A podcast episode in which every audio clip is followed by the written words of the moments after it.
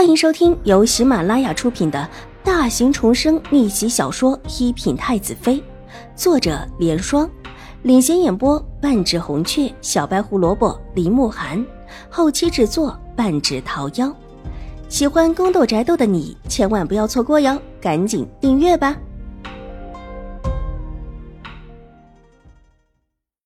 第六百一十四集。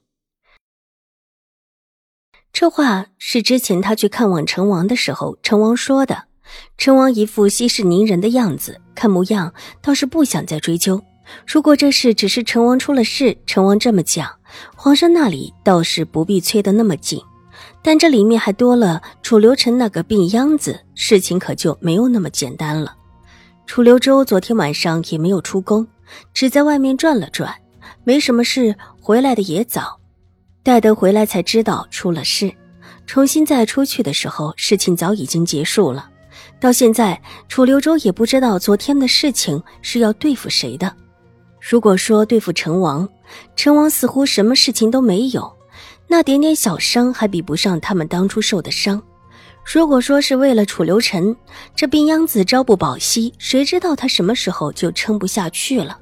算计谁也不必算计他呀。不过，楚留周也暗自警惕。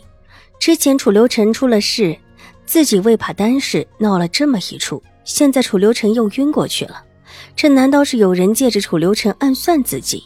这么一想，立时觉得有一些想法通了。楚留臣不重要，重要的是他在父皇、皇祖母心中的地位。有人通过对付楚留臣，实际上想对付的应当是自己几个。至于那个什么女人是真是假，还真说不清楚。那病秧子自身难保，还敢打女人，这不是找死是什么？信国公府的大小姐进京之事倒是真的，其实这还是他接到通知，方才说的话也算是半真半假的试探。给陈王那边再送些药材过去，就说本王和母后的意思，不要直接送给陈王的人，送到皇祖母那里去。听闻皇祖母身边来了一位女尼。医术不错，今天三弟能醒来都是他的医术，让他看过药材之后再给陈王入药。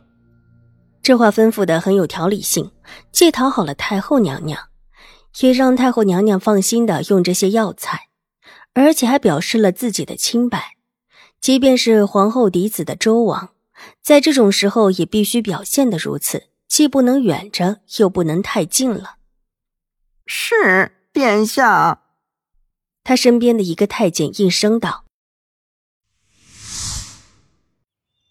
秦婉如是在早膳之后听到老夫人的传唤，因为之前就担心昨天秦婉如睡得晚，特别的嘱咐她今天不用尽早问安。待到了老夫人的院子，看到高堂上面气势汹汹的人，眸色淡淡的上前行了一礼之后，站到老夫人的背后。永康伯府来兴师问罪了。”老夫人沉着脸坐在上方，坐在她对面的是永康伯府的太夫人、永康伯夫人以及狄凤兰。看到秦婉如进来，巨目光不善地看着她。秦婉如水眸一扫，已发现水若兰并不在这儿，想来是怕永康伯府的人惊扰到水若兰，特意的叫她避开了。老夫人因此显得示弱了几分，因此才把自己叫过来撑一下场面。向老夫人行过礼之后，老夫人点点头，示意她站到自己身后。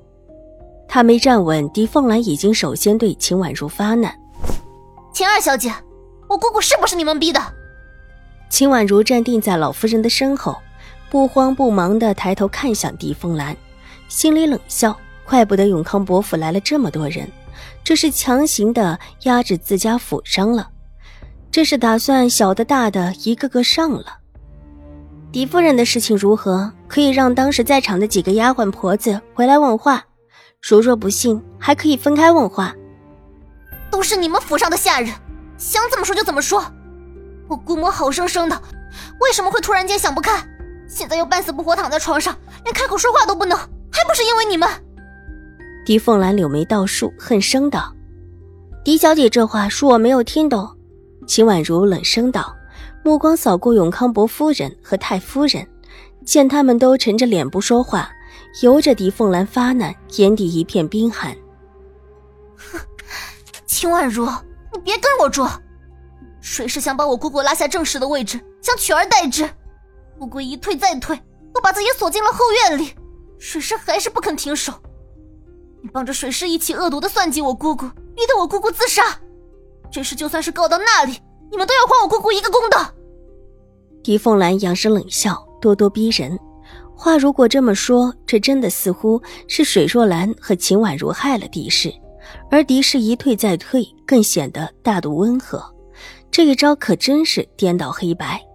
秦婉如心头冷笑，水眸寒冰的落在狄凤兰的身上，微微一笑：“未知狄小姐是从哪里得来的这些消息？可有证人？若无证人，是不是可以说狄小姐是故意陷害我们府上？狄小姐平日里就是这么学的礼数吗？”秦婉如，你放肆！狄凤兰的脸涨红起来，怒声道：“她如果真的有了这么一个传言，这名声还要不要？”最近府里正打算给她议亲，这么一说出去，这亲事还要不要议？狄小姐，我是不是放肆还是两说？却不知道狄小姐又是仗的谁的理，可以在我祖母这里咆哮？秦婉如目光清凌凌的落在狄凤兰的身上，那双水眸仿佛能够看透别人的内心，只看得狄凤兰一阵的心虚。昨天晚上发生的事情早已传到永康伯府，他又岂会不知？